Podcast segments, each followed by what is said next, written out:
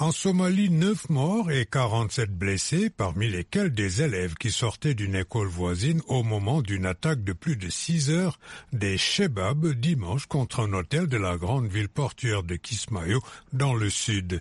Ces derniers mois, on a assisté à un regain des actions violentes des Shebab qui ont notamment ensanglanté la capitale Mogadiscio et le centre du pays quatre assaillants étaient impliqués. Un premier qui a mené une attaque suicide suivie de l'intrusion de trois hommes armés dans l'hôtel.